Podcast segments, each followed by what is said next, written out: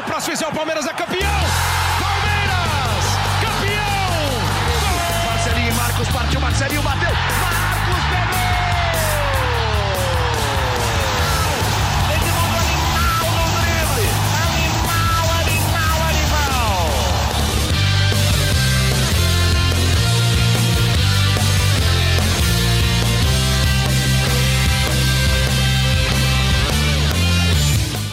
Fala, torcida palmeirense. Meu nome é Henrique Totti e começa agora o GE Palmeiras, o podcast semanal sobre o Verdão no Globoesporte.com.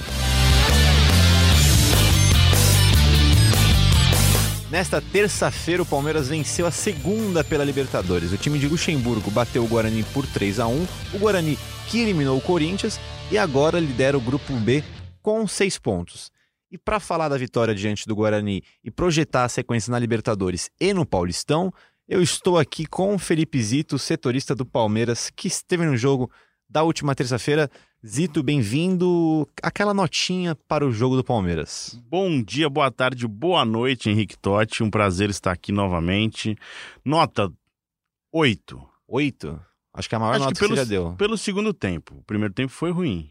Mas acho que não dá pra negar um time que faz três gols, Sim. vence bem, né? Com três gols do Luiz Adriano. Contra o time É. chato, né? Time chato. O Corinthians sabe bem o quanto o, o Guarani é Sim. chato, né? Então eu acho que o merece uma nota 8. É uma partida de Libertadores.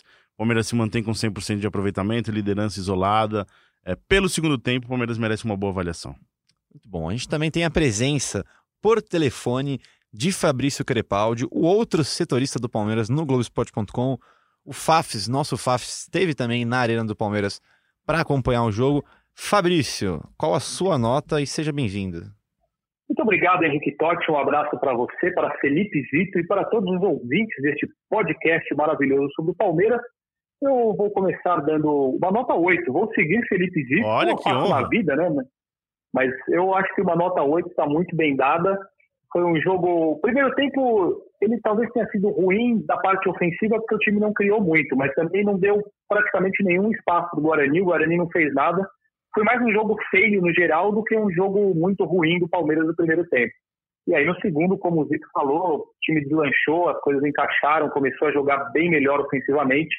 Então, no geral, uma nota 8 para essa boa atuação do Palmeiras. A do segundo tempo, talvez uma das melhores, ou talvez a melhor do ano, por aquilo que o Palmeiras não vinha fazendo em determinados jogos e conseguiu fazer nesse de ontem. Muito bom. Antes da gente entrar nos tópicos que eu separei para discussão, falar um pouco sobre o jogo mesmo em si. O Zito acompanhou a coletiva.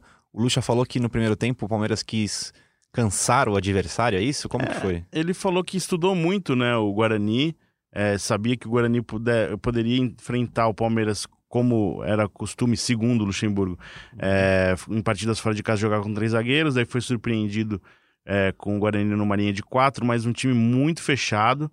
É, disse o Vanderlei que o Palmeiras também estava preparado para essa formação, só que o Palmeiras encontrou dificuldade na retranca do Guarani ali, muito bem fechadinho. E aí o Vanderlei disse que o Palmeiras cansou o Guarani. É, é, tro- trocou muito passes, é, rodou muito o jogo. A gente viu até o Palmeiras muitas vezes é, atacando com uma linha de quatro sem meia. Sem meia, né? O Dudu aberto pela direita, às vezes mais centralizado, mas mais aberto pelos lados do campo. E os dois volantes chegando E os bem. dois volantes fazendo a função de meia, né? O Ramires foi muito à área, o Bruno Henrique levou muito o jogo. Então o Palmeiras sem um camisa 10 no primeiro tempo, com os quatro jogadores é, tentando explorar a velocidade. A gente lembra que o Rony tentou muitas jogadas, não acertou algumas, Que né? é rápido, o Rony. Então, tá é de, muito tá de rápido. brincadeira. Então o Palmeiras saiu do primeiro tempo com um jogo ruim, na minha opinião, é, ofensivamente, como o Fabrício falou. É, na parte de criação, não foi assim uma coisa muito é, positiva.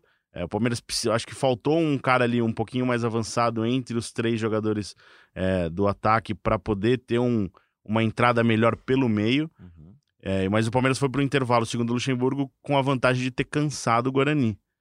Então volta para o segundo tempo com o Dudu mais centralizado e é por ali que o Palmeiras constrói ali o- a jogada do primeiro gol. O Dudu dá um ótimo passe Uhum. pro Luiz Adriano. O Luiz Adriano divide, dribla o goleiro e ali abre o placar. Com 1 a 0 é outro jogo, Sim. né? O Guarani precisa sair mais, dar espaço para um time que tem velocidade como o Palmeiras é, soube muito bem matar a partida. É, se a estratégia do Lucha foi cansar o adversário, parabéns, É, conseguiu, porque no segundo tempo os caras estavam mortos mesmo, não aguentavam mais correr atrás do É Dudu, do Luiz difícil, né? Adriano, do William, é, é do... muito difícil você marcar Rony. esse ataque do Palmeiras e aguen- aguentar, né? Os Não, não dá. 90 minutos ali atrás. O Rony deu um pique na direita É. no segundo tempo, que o maluco deu, o România, né? É. Deu um tapinha assim É, na cara é, dele, é. que se deixa Não. passar, ele vai longe. Segundo o Vanderlei Luxemburgo, segundo o Data Luxa, É, ele acredita que o, que o Rony conseguiu atingir 30 km por hora em 30 algum momento É, do jogo. ele sentiu Acho que essa. vale aí uma pesquisa parte científica aí, se, se ele conseguiu mesmo, mas realmente ele corre muito, muito. Demais. Fabrício, você gostou do quarteto ofensivo? Eu achei que no primeiro tempo foi um pouco bagunçado, não, não parecia ter uma organização. Até pelo que os jogadores falaram, é algo pensado, a gente pode dizer assim, porque segundo eles tem que ter movimentação e não tem que ter muita posição. Só que no segundo tempo, isso ficou um pouco diferente, porque houve essa organização. Então, o que nem o Zito falou, a gente via muito claramente o Dudu centralizado, jogando mais como um meia mesmo, tanto que assim que saiu o primeiro gol, claro, eles trocaram de posição a todo momento, mas como o Zito falou, é, no primeiro tempo o Dudu aparecia muito pela direita, várias vezes ele estava aberto pedindo bola e a bola não chegava para ele. Até o mapa de calor dele no primeiro tempo mostra que ele ficou muito mais pela direita do que pelo meio. Então, no primeiro tempo ficou mais essa, essa bagunça, essa desorganização e meio que uma, uma loucura. Muita correria, muita velocidade, movimentação, mas sem uma tranquilidade para alguém girar a bola, para fazer a bola entrar na defesa adversária. Quando o ataque ficou mais estático, a gente pode dizer assim, que o Dudu ficou mais na meia, o Luiz Adriano não saiu tanto da área, aí as coisas funcionaram, o quarteto ofensivo decidiu o jogo para o Palmeiras mais uma vez, e aí quando o Dudu foi para a esquerda, que foi quando ele tirou, não lembro, acho que o William, William, isso. William, ele tirou o William e o Dudu ficou bem plantado na esquerda, eh, o Zé Rafael passou a fazer a a função no meio de campo, e o William passou, e o Dudu passou a jogar na esquerda, que é a jogada do terceiro gol. Então, eu gostei muito do desempenho, principalmente no segundo tempo, porque as coisas funcionaram, mas funcionaram com os jogadores com mais com, com as funções determinadas do que no primeiro tempo, quando era aquela loucura e movimentação para todos os lados.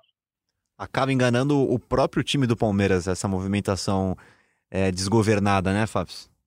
É, a gente achou assim, um pouco estranho, porque a gente via claramente em vários momentos um 4-2-4. É. E aí é, o, não teve aquele buraco, acho que o Bruno Henrique principalmente jogou mais avançado, o, o Ramires apareceu várias vezes no ataque também, mas você sentia que faltava uma organização. A gente falou muito sobre isso entre a gente ali assistindo o jogo, que faltou essa organização no, no primeiro tempo.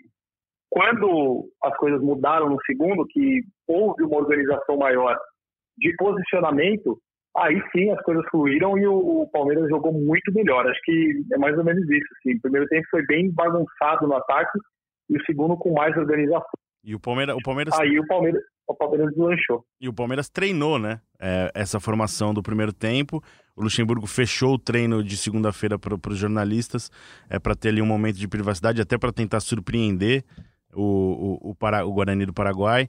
É, foi, foi um treino é, para tentar casar as características dos times. O Palmeiras com uma novidade, mas claramente não funcionou esse primeiro tempo. É, tanto que o Luxemburgo fala que a, a parte positiva que o time levou para o intervalo foi a de cansar e desgastar fisicamente o adversário. É, Palmeiras que mais uma vez melhorou depois do intervalo. Zito, o que, que mudou na parte defensiva? Porque contra o Tigre, a gente viu um espaço muito grande entre a primeira linha e a segunda linha, lá atrás e na frente. Mesma dupla de volantes, Ramires e Bruno Henrique. O que, que mudou? Porque não, a gente não viu esse espaço gigantesco no meio campo. Eu Né? acho que foi um time muito mais compacto e até a postura do Guarani facilitou. Então a defesa ficou muito alta, se aproximou do- do- dos, dos volantes. É, o Palmeiras foi bem compacto. É, como o Fabrício falou, o Ramires e o Bruno Henrique foram quase é, praticamente os meias do Palmeiras, né? Eu lembro do Ramires chegar na área pelo menos umas três vezes. É, o Bruno Henrique a mesma coisa. Então o jogo passou muito por eles e com uma defesa avançada, é, você você acabou é, diminuindo esses espaços, né? E acho que também pela, pela postura do Guarani. Então, isso facilitou um pouco para o Palmeiras. O Guarani estava ali preocupado, é, principalmente, em se, em se defender e contra-atacar. tentou ali alguns contra-ataques nas costas do Vinha, mas o Vinha fez uma grande, um Mais grande uma, jogo, né? mais um grande jogo. Ele teve uma recuperação no primeiro tempo ali, O carrinho. isso, que é, acho que é um, é um jogador que vai dar muito certo pro Palmeiras, mas acho que é isso, acho que é, compactou mais o time, não deu espaço, Uhum. também pela, pelo estilo de jogo, pela proposta de jogo do Guarani. O que, que você achou, Fabrício? Sobre a parte defensiva, Isso. eu achei que tanto o Ramires como o Bruno Henrique jogando mais avançados acabaram com o buraco que tinha no meio de campo. Também acho que o, o Guarani ofensivamente não oferecia muito perigo, então o Palmeiras conseguiu dominar até tranquilamente. O, o Guarani teve aquela chance no fim do jogo e mais nada. Você falou sobre o Matias Vinha, ele realmente foi mais uma partida muito boa, ele tem se, se mostrado muito bom defensivamente, até todo mundo esperava dele uma grande participação ofensiva, É. mas o que a gente tem visto é um, é um lateral esquerdo muito seguro. Ontem ele liderou o jogo em desarmes, acho que foram cinco. Ele é um jogador que deu uma sustentação muito boa para a defesa do Palmeiras. Comparando com o jogo do Tigre na semana passada, o buraco no meio, que ficou claríssimo lá na Argentina, ontem não apareceu. O time foi muito mais compacto, muito mais organizado também nesse sentido. Acho que por conta dessa, desse posicionamento melhor dos dois volantes, até quando o Palmeiras jogou com quatro atacantes de fato, não existia esse buraco no meio. Mas também acho que tem a ver com as características do Guarani e do jogo, porque o Palmeiras ficou muito com a bola. No primeiro tempo, acho que foi mais de 70% de posse de bola. Então nem tinha como o, o, o Palmeiras deixar espaço, porque a bola era o tempo todo. Deixou um espaço ou outro nos contra-ataques. Mas aí quando, quando houve esses contra-ataques, aí a defesa, que é, a gente tem que fazer justiça o, o Matias Vinha, o Felipe Melo e o Gustavo Gomes estão jogando muito, assim, eles estão muito seguros, eles estão ganhando todas as bolas dos adversários, nesses contra-ataques, na velocidade, o Palmeiras sofre muito pouco risco durante os jogos. Acho que é um conjunto. Ontem foi mais uma, mais uma prova desse conjunto que tem dado certo na parte defensiva do Palmeiras, mas acho que o, o buraco no meio foi corrigido por conta desse posicionamento dos dois volantes meio-campistas. De fato, o Vinha tem jogado muito, deixando muita gente surpresa pela qualidade dele, menos o Luxemburgo. Vamos ouvir o que ele falou. que eu fui, eu contratei, como é que eu vou surpreender? Surpresa para quem, pra quem não conhecia, né? É, nós tivemos uma análise dele para poder contratar o jogador, né? Não contratamos assim, porque queremos contratar, né? Então ele se encaixou bem, bem dentro da, da, daquilo que nós queríamos. O jogador que joga com uma intensidade muito forte, ele tem um box-to-box, ele vai e volta, vai e volta o tempo todinho, né? E está se adaptando ao futebol brasileiro, que o futebol uruguai é uma outra coisa, né? O futebol uruguai é, é, é, é um outro ritmo, uma outra situação. E eu acho que ele é um jogador que vai crescer de produção ainda. Tem que ensinar alguns segredinhos ainda da posição. Tá aí todo o carisma de Vanderlei Luxemburgo, elogiando muito o Vinha, que jogou muito mesmo contra. Já tinha jogado contra o Tigre, jogou de novo contra o Guarani. E a defesa do Palmeiras tá levando a sério o hino ali, defesa que ninguém passa. São, são seis gols em 13 jogos, média de 0,4 gols por jogo. É uma atuação muito boa até aqui na temporada da defesa do Palmeiras, né, Zito? Ah, eu acho que encaixou muito bem ali. a- O Felipe Melo tá numa fase absurda, muito boa. O Gustavo Gomes voltou a jogar é, no nível que ele chegou, muito bem. Como o Fabrício falou, o Vinha tá numa fase também muito boa. Acho que encaixou bem ali. Mesmo o Palmeiras não tendo mais aquela figura do volante marcador. É até uma questão. A gente tem questionado muito o Palmeiras é, pelos espaços que o time dá, né, ao adversário. Mas a defesa tá. O Everton também, convocado para a seleção brasileira. demais, né? A defesa do Palmeiras tá, tá honrando o hino aí, como você falou.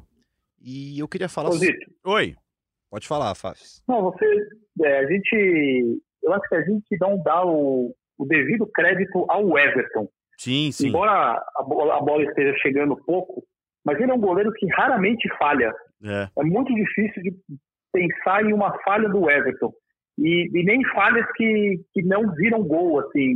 Erro em saída de, de bola, erro em saída do gol, escanteios, cruzamentos. Ele é extremamente seguro, assim. Ele é um dos goleiros mais seguros que eu já vi jogando no Palmeiras, porque ele falhar é muito raro. Ele é um, um goleiro com uma técnica excelente, ele não... Ele está sempre bem posicionado, ele não falha. A gente fala muito da defesa, Acho que ele não tem se destacado porque a bola chega muito pouco nele, que é um mérito coletivo, mas quando, quando precisa, o Everton ele, ele tem tido um desempenho sensacional no Palmeiras. E até de saída de gol, né? Ele, uma tranquilidade absurda. Tem sido utilizado muito é, na saída de bola com os pés também. Ontem é, ele conseguiu dar alguns lançamentos até com o pé esquerdo. Eu acho que também é, é a tranquilidade que ele passa é, parece uma coisa fácil, né? É, mas é, merece sim muito, muito crédito. Não à toa tá, tá convocado para a seleção brasileira. Né? É merecido. E vamos falar de mais do, dois personagens do meio-campo do Palmeiras. Primeiro Dudu e depois Patrick de Paula. Bora. Vamos falar de Dudu no meio, porque não tem como não falar disso. Vou dar minha opinião rapidinho primeiro. Por favor. Eu, particularmente, não gosto muito do Dudu no meio, porque ele recebe essa bola nas costas. E aí, a corneta aí, e, cara? vou pôr, vou pôr, vou pôr na edição. Eu, como um pivô nas peladas, sei o quanto é difícil receber a bola na, Você tem qualidade, assim, eu reconheço. A marcação chegando. E o Dudu um, é mais... um pivô de qualidade, é bom ressaltar. Isso. Muito obrigado, vocês são meus amigos. É difícil receber essa bola nas costas com a marcação. Imagina pro Dudu. Aqueles paraguaios fortes, o Dudu mais baixinho ali. Tanto que no primeiro tempo os caras dobravam, triplicavam a marcação nele, ele não achou nada. Teve que abrir um pouquinho mais para conseguir armar umas jogadas. É, o que vocês acham, Zito? Eu acho que ele, vindo de trás, ele é interessante. É, e concordo com a avaliação do, do Vanderlei quando ele diz que o, que o Dudu centralizado, é, recuado, completando ali o, o, o setor ofensivo, com um jogador de referência na frente, ele tem mais campo para jogar. Sim. Então o jogo vai. A... O jogo passa por ele e não vai até ele. Eu as gostei pessoas, muito dessa. As pessoas procuram ele, né? Isso. Eu gostei dessa definição do Vanderlei. Então eu concordo. Ele, ele fica livre para ir para direita, para esquerda. Ele tem um passe muito bom. Logo depois do primeiro gol, ele deixa o Luiz Adriano na cara do gol. Sim. Só que é um passe, um passe que sai um pouquinho com mais força. Então conseguiu, é, permitiu ao goleiro se antecipar na jogada.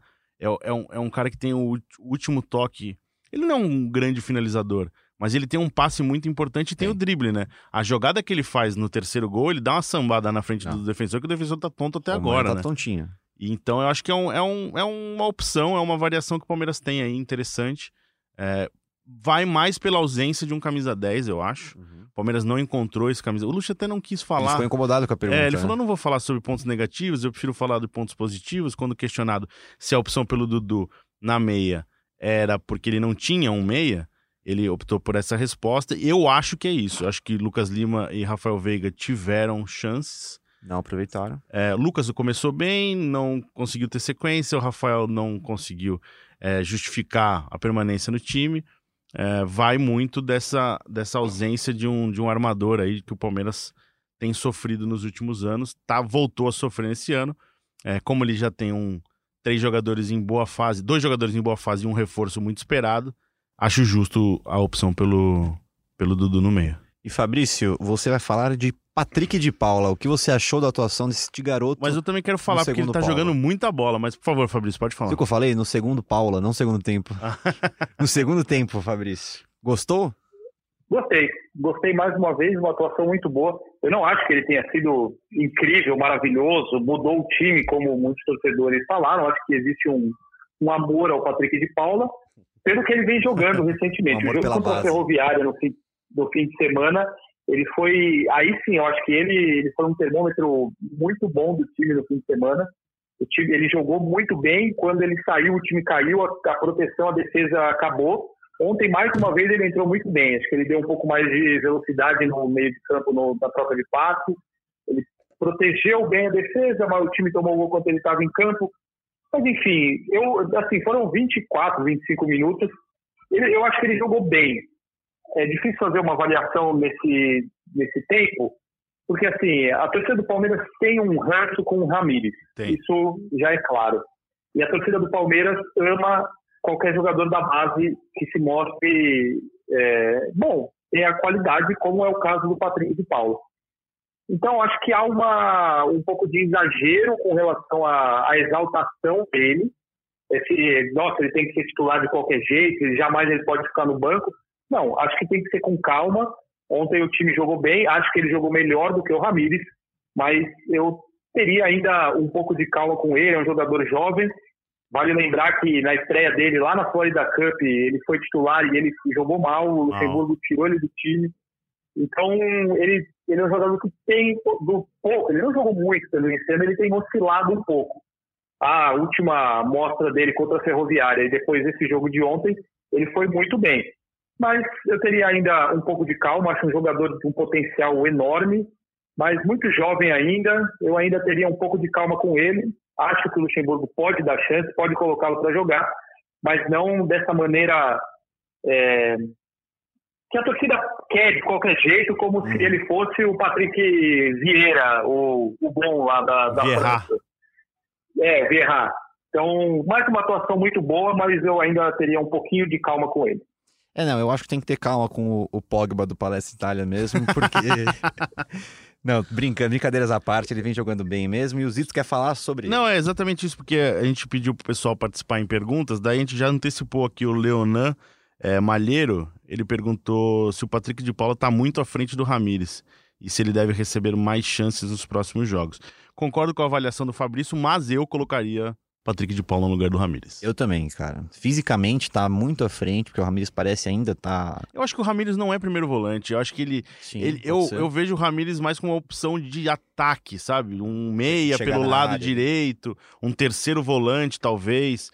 Eu acho que ele, ele usando a ideia do, do, do Luxemburgo para o Felipe Melo de ter menos, menos ações é, durante a partida, por isso que ele recuou o Felipe Melo, eu acho que ele poderia pensar nisso com o Ramires é, sem a necessidade, sem tanta necessidade de marcação. Mas em Acho qual ele- posição no campo não. Não, Não, hoje tem- não, é preciso não, ter essa nessa formação, nessa, nessa ideia de jogo, não tem espaço Em pro Ramires no Palmeiras. Exatamente. Acho que não.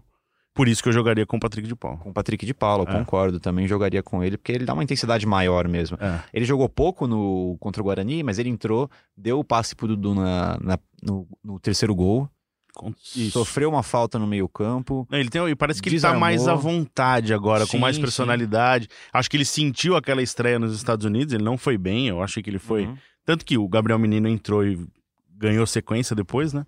Mas eu acho que hoje ele tá mais em casa, mais, mais adaptado, mais é, pronto pra jogar. Mais algum destaque Totti. individual, Fafis? Pode falar.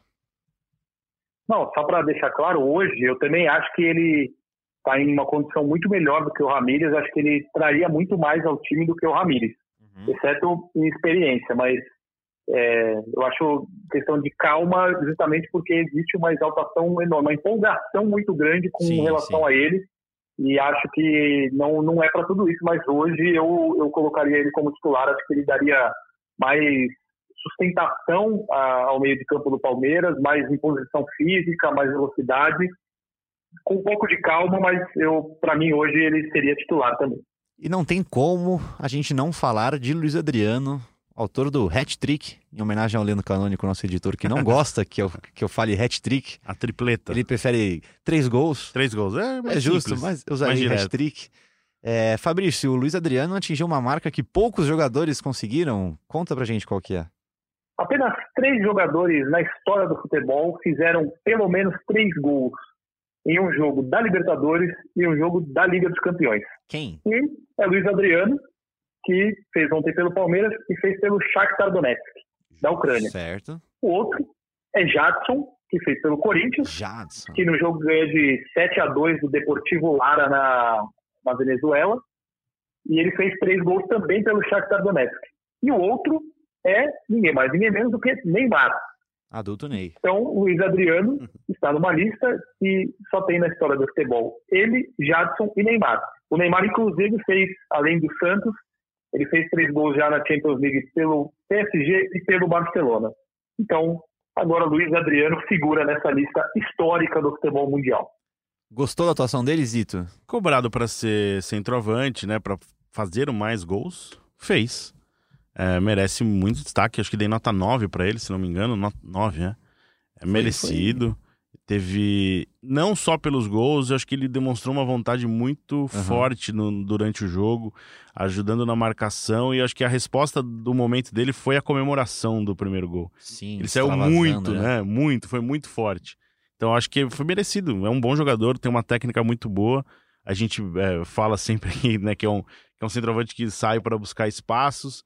É, eu achava que ele, eu, eu acho que ele começou bem a temporada, depois caiu numa nhaca ali. Sim. E agora não tem como falar nada de um cara que faz três gols num jogo de Libertadores, né? Pra mim, o Luiz Adriano é aquele atacante matador. É. Se você der a bola no pé dele pra matar o jogo, ele vai, ele vai fazer o gol. Ele tem uma. Ele, foram ele é três muito bolas ali que ele meteu pra dentro. Ele é muito técnico. Muito, muito, técnico. Ele é um, é um centroavante muito inteligente. Ele sabe se posicionar e contando com dois pontos, que nem o Rony, três, né?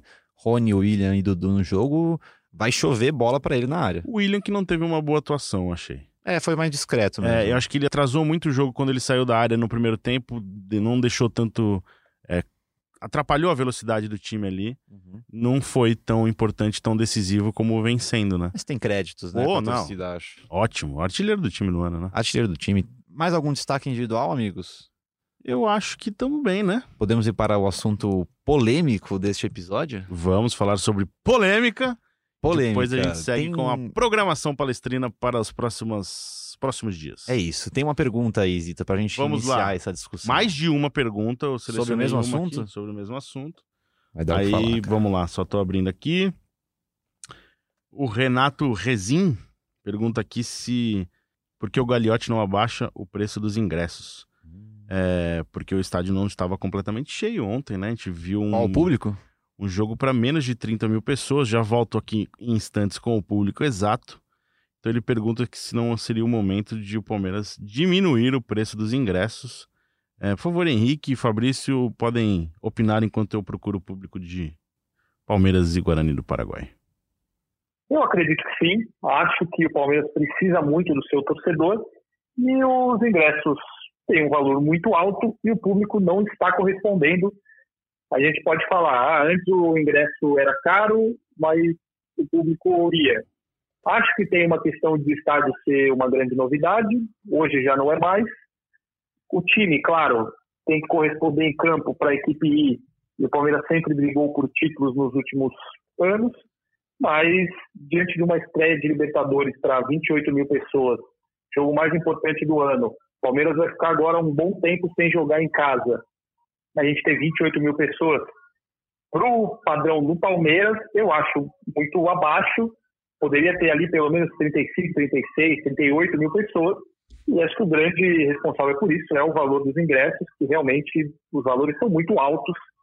Então, para mim, a solução seria baixar um pouco o valor, até porque é, 30 mil com um preço mais alto vai dar, vai receber a mesma coisa que Sim. 40 mil com um preço mais baixo e vai ter muito mais apoio no estádio. Então, para mim, é, seria fundamental que o Palmeiras baixasse os preços dos ingressos. Zito, Eu você que tem uma opinião diferente eu- da nossa. Eu vou pontuar bem. Depois eu vou dar a minha aqui, que eu, Eu acho que o preço do ingresso é caro. Eu acho que poderia ter uma. Parecia uma música de criança É. aí no fundo. O Fabrício tá de babá em casa. Eu dei um mutezinho nele aqui só pro. Então vamos lá, vamos pontuar bem. Eu acho que o ingresso é caro, muito caro. Eu acho que É muito caro. é caro. Só, só vamos passar os, os preços aqui, ó. Gol Norte, que é onde a torcida organizada fica. Que é o setor mais barato. É o setor mais barato, 100 reais a inteira. É. Esse setor costuma acabar rapidamente, porque os sócios torcedores compram.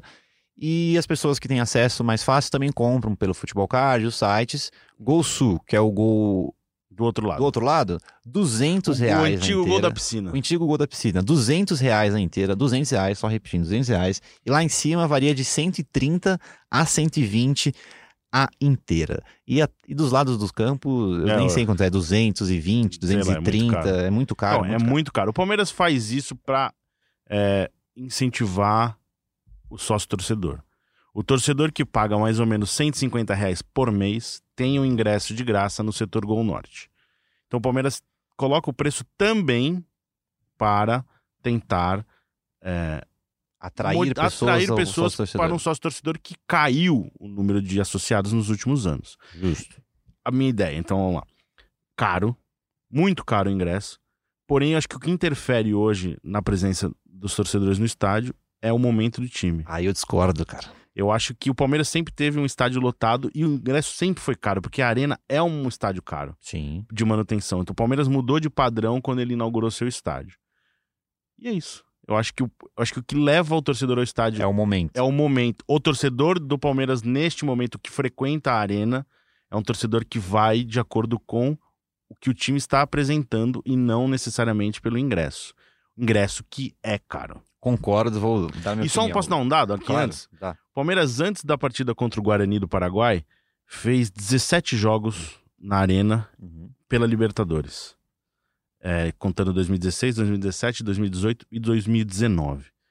Apenas três vezes nesses 17 o Palmeiras tinha- teve um público inferior a 30 mil pessoas. Três vezes em 17.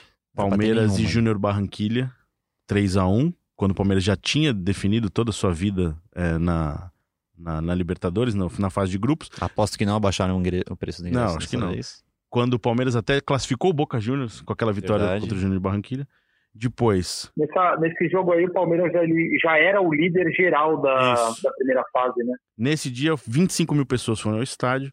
Depois, contra o Júnior Barranquilha no ano passado, mais um 3 a 0 é, o Palmeiras levou 28 mil pessoas e 900, quase 29 mil. E depois, contra o São Lourenço, mais um jogo que já tinha tudo definido.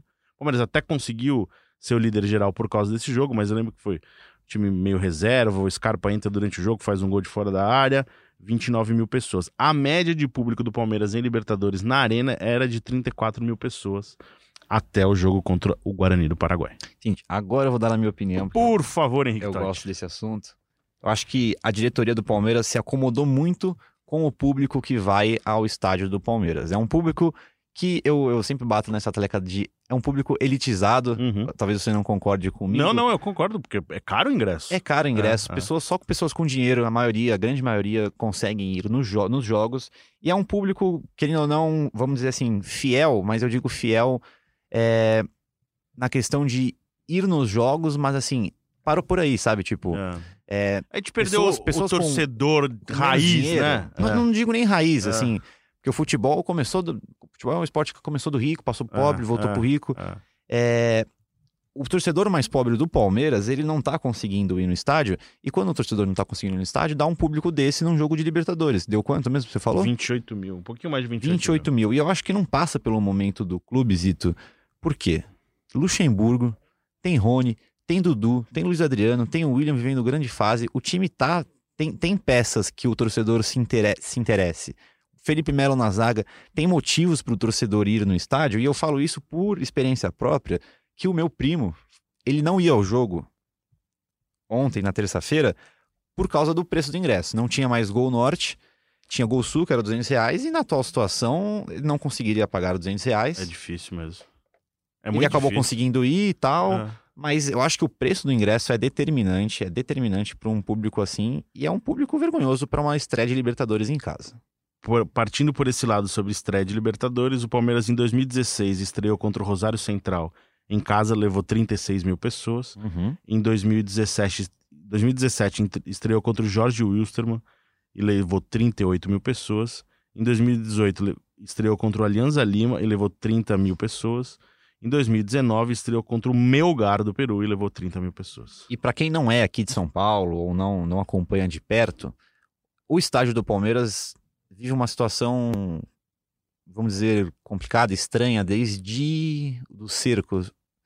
Desde quando que tá o cerco pouquinho do- a partir de 2016 se iniciou e aí virou oficial, acho que começo de 2017. Então, para quem não sabe, antes dos jogos, a polícia militar faz um cerco É. nas ruas no entorno do, do Palestra Itália, nas três da, da principal entrada ali na Turiaçu, né, que agora é a rua Palestra Itália.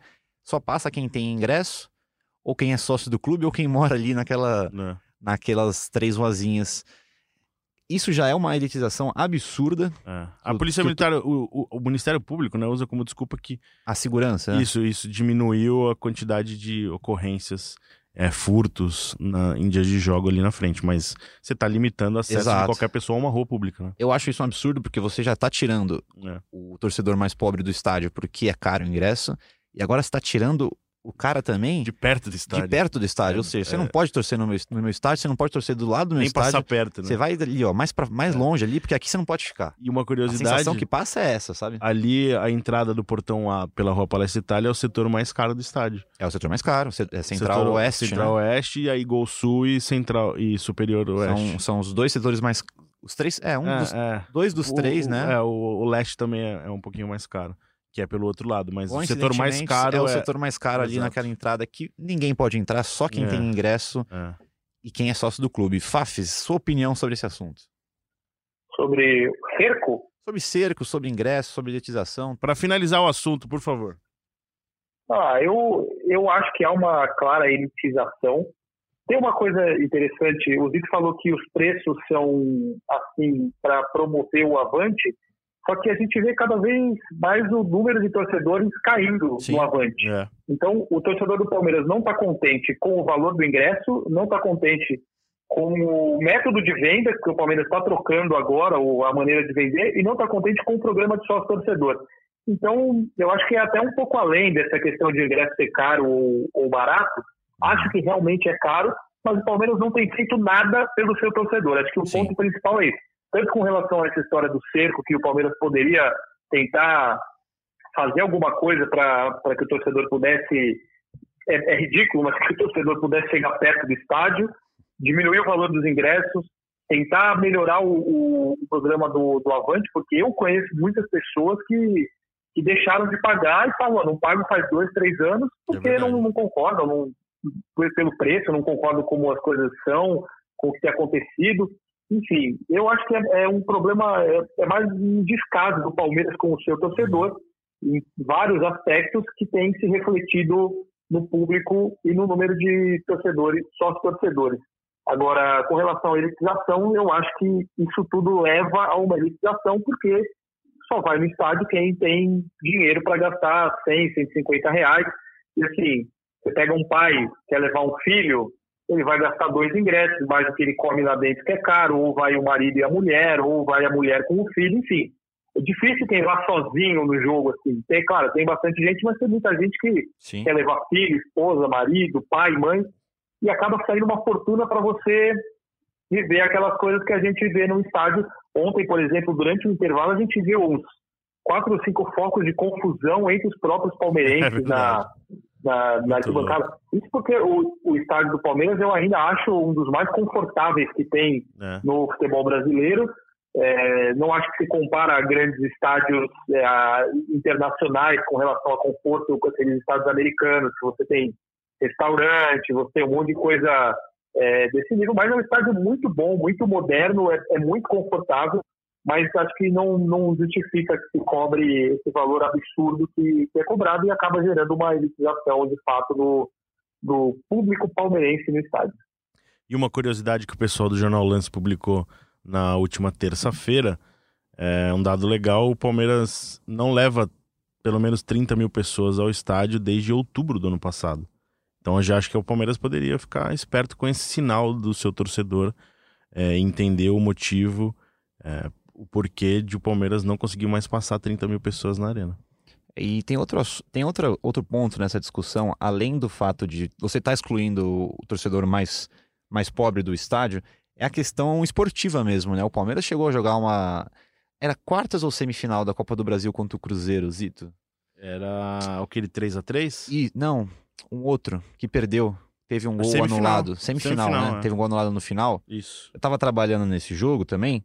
Cara, a central, as duas centrais do, do estádio praticamente vazias. É, né? Um jogo de semifinal de Copa do Brasil. A diretoria do Palmeiras tem errado muito no preço do ingresso, principalmente em jogos importantes, porque é aquilo que o Fafs falou, né? Você cobrar 10 ingressos por 5 reais e cin- ou 5 ingressos por 10 reais, vai dar na mesma. Vai dar na mesma. É uma meio uma matemática burra aí, né? Você poderia ocupar o espaço.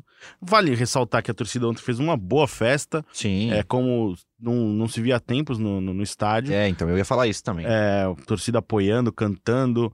É, foi bem legal ver a participação do torcedor, mas concordo que poderia ter mais gente ali dentro. Deixa eu fazer uma pergunta agora. Por Zito. favor. Qual foi a última vez que você sentiu a arena do Palmeiras dar aquela pulsada, sabe? Aquela pulsada, aquela, aquele momento de, Sim. de êxtase, um jogo absurdo, que a torcida inteira tá num, num, num ambiente só, num clima só. Ontem foi depois de muito tempo, tirando ontem, terça-feira, Palmeiras e Guarani do Paraguai, não me recordo. Eu também não. Tô tentando lembrar aqui Nem- de cabeça do ano passado. Nem decisões do ano passado eu senti isso. Não lembro. Tem, né? Não, não lembro. De verdade. Tirando o Porque o ano passado o ano passado jogou contra o Grêmio no Pacaembu É. e a- a- contra o Godoy Cruz nas oitavas foi Veio de um Também 2 a 2 tranquilo. né? É, foi tranquilo. é, e era um time fraco, assim, nada muito absurdo. O jogo foi fácil aqui. E lembro também de um jogo assim que fala que virou aquele terror, virou aquele inferno o estádio para o adversário. Será que a gente pode dizer que o Palmeiras está perdendo essa ligação com o Palestra Itália barra Allianz Parque? Eu acho que o, o jogo que eu mais vi um estádio, assim, um clima de absurdo de estádio foi Palmeiras e Santos, final da Copa do Brasil de 2015. Concordo. Depois, alguns outros jogos, Palmeiras e Rosário Central. É, teve os jogos de Libertadores de Liberta, 2016, Jorge depois um Wilstermann, Palmeiras e Jorge Wilson, exato. É, mas há um tempo Aquele que eu não Cruzeiro vejo. 3x3. Cruzeiro 3x3, isso. Mas são casos isolados, né? Isso, e Que precisa da resposta explica do time muito- explica- também, né? Explica muito dessa. O Palmeiras é questionado muito por ter um time que precisa entender mais Sim. jogos importantes, jogos de mata-mata. É, é um time, às vezes, muito passivo.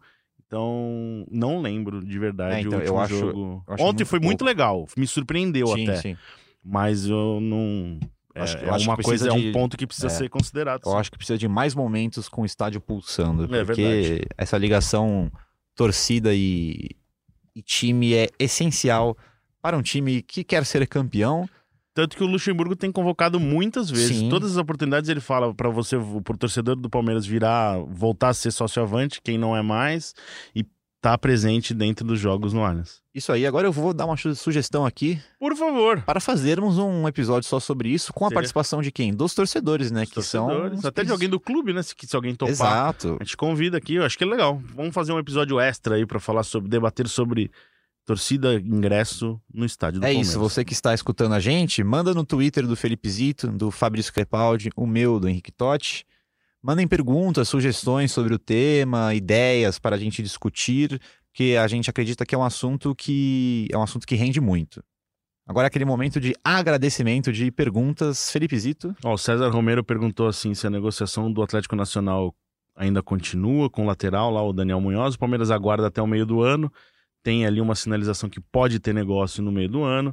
O Vitor Talmelli é, se o, pergunta se o Alan e o Esteves vão ter oportunidade em 2020. Não tiveram ainda. O Palmeiras pensa em emprestar jogadores que não estão sendo utilizados, que não vão ser utilizados ao longo da temporada. É, pode ser o caso, não tenho informação se eles, esses, especificamente esses, esses dois jogadores é, fazem parte desse planejamento, mas o Palmeiras pensa de uma maneira geral isso. Aí, aí o Samuel também mandou mensagem, o Marcos perguntando se vai chegar um meia de alto nível, não sei. Vitor Luiz, o José Zucoloto. O Zé pergunta aqui se o Vitor Luiz, terceira opção na lateral, se deve ser negociado. O Palmeiras pensa em, em talvez. é, o Palmeiras não precisa, né, de quatro laterais Não. hoje. Então, algum pode ser negociado. O Diogo Barbosa voltou a ter mais espaço e o Vitor, acho que nesse momento é realmente o terceiro, é, terceira opção. É, o Diego Tardelli mandou mensagem aqui perguntando se o Scarpa vai embora. Não sei. É, o Vitor Canevari também falou do Patrick de Paula, a gente já, respondeu. É isso aí. Muitas participações, a gente agradece. Não consegue ler todo mundo. É, o Murilo Brito também fala que é, de reforço de peso para ser o camisa 10. É, obrigado para todo mundo que participou aí. Continuem participando. Muito obrigado e até a próxima. Não, mas não terminou ainda, né? Não terminou. Eu queria também aproveitar esses agradecimentos Ah. e mandar um abraço para um amigo meu de faculdade, o Anderson, Anderson. que escuta a gente todo dia. Ah, Palmeirense, fanático. Manda um abraço para ele. Posso mandar um também? Que ele gosta de você. Um amigo meu que tá viajando, tá nos Estados Unidos, Tociro Neto também. O Ciro Neto tá de férias, é, né? tá de férias. É, tô com saudade dele aí, vamos deixar um registro aí. Vocês, vocês devem estar com saudades também de Ciro Neto, porque é muita informação, muita Nossa informação, Senhora, muita que- risada. Eu, eu aprendo com ele diariamente em todos os aspectos. É isso aí. É, o Palmeiras volta a campo neste sábado contra a Inter de Limeira, lá em Limeira, pela décima rodada do Paulistão. É, teremos time reserva, Fabrício? Eu acredito que sim. Acho que vai ter mais uma vez um mistão do Palmeiras. Até porque, uma informação importante, o Palmeiras viaja para La Paz, na Bolívia, já no sábado à noite. Ele sai do jogo lá em Limeira, vai para Campinas, pega um voo fretado e vai para La Paz. Aí lá vai fazer a preparação para o jogo contra o Bolívar na semana que vem. Serão três treinos em La Paz. Segunda, é domingo, segunda e terça. Então acho que teremos um ou pelo menos um mistão no jogo de sábado contra a Inter de Limeira. E você está preparado para a altitude, Fabrício? Eu estou, talvez, não sei, nunca tive essa experiência. Nunca foi? Vamos ver. As perspectivas não são das melhores, porque eu relatos complicados, mas eu tomarei meu chá de coca para me preparar e, e não sofrer os efeitos da altitude. Estou ansioso para conversar com o senhor na segunda-feira, na próxima gravação do podcast GE Palmeiras, para saber como está é, sua adaptação, a sua e a do Palmeiras. Acho que é principalmente a sua, né? A do Palmeiras menos, não é, é tão importante. a altitude da cidade de La Paz, na Bolívia. Eu tenho certeza que para você é mais importante a minha condição do que a dos palmeirenses. Com certeza. Mas segunda-feira, inclusive, a tendência é que seja o pior dia, porque eu vou chegar lá no sábado, começo da noite. Então, a partir das primeiras 15, 16 horas é que começa a pegar, e aí só depois de 48 horas que fica bom. Fica bom não, né? Que talvez melhore um pouco. Então, na segunda-feira eu poderei trazer impressões reais de como é a altitude dos 3.600 metros de La Paz. É isso. Segunda-feira a gente vai pedir para você dar um piquezinho em alguma rua aí de La Paz. Gravar para a gente ver pra a sua gente dar uma comparada com os jogadores do Palmeiras. Cuidado aí, Fábio. Subirei, não... subirei um morro em La Paz, é correndo, para que vocês vejam qual é o, o efeito da altitude. A torcida do Palmeiras não espera nada menos que isso. Muito obrigado, Fafis. A gente já vai agradecendo você aqui enquanto a gente encerra o podcast daqui. Então fica aqui o meu abraço a você, Henrique Totti, o meu abraço a Felipe Zito, um abraço a todos os torcedores palmeirenses. Muito obrigado mais uma vez pela audiência. Voltamos semana que vem diretamente da capital boliviana. Um abraço. Valeu, Faf, Zito, muito obrigado. Um abraço, gente. Palmeiras que agora começa a ter mais momentos decisivos no campeonato, né? Deve decidir sua vida no, no Campeonato Paulista. Tem um derby que se aproxima em Itaquera, muito mais importante para o Corinthians. Sim. Mas a gente sabe todo o peso que tem esse jogo para o Palmeiras. E voltamos semana que vem com Libertadores e tudo mais. Com certeza. Partiu Zapata. Partiu Zapata, sai que é sua, Marcos! Bateu para fora!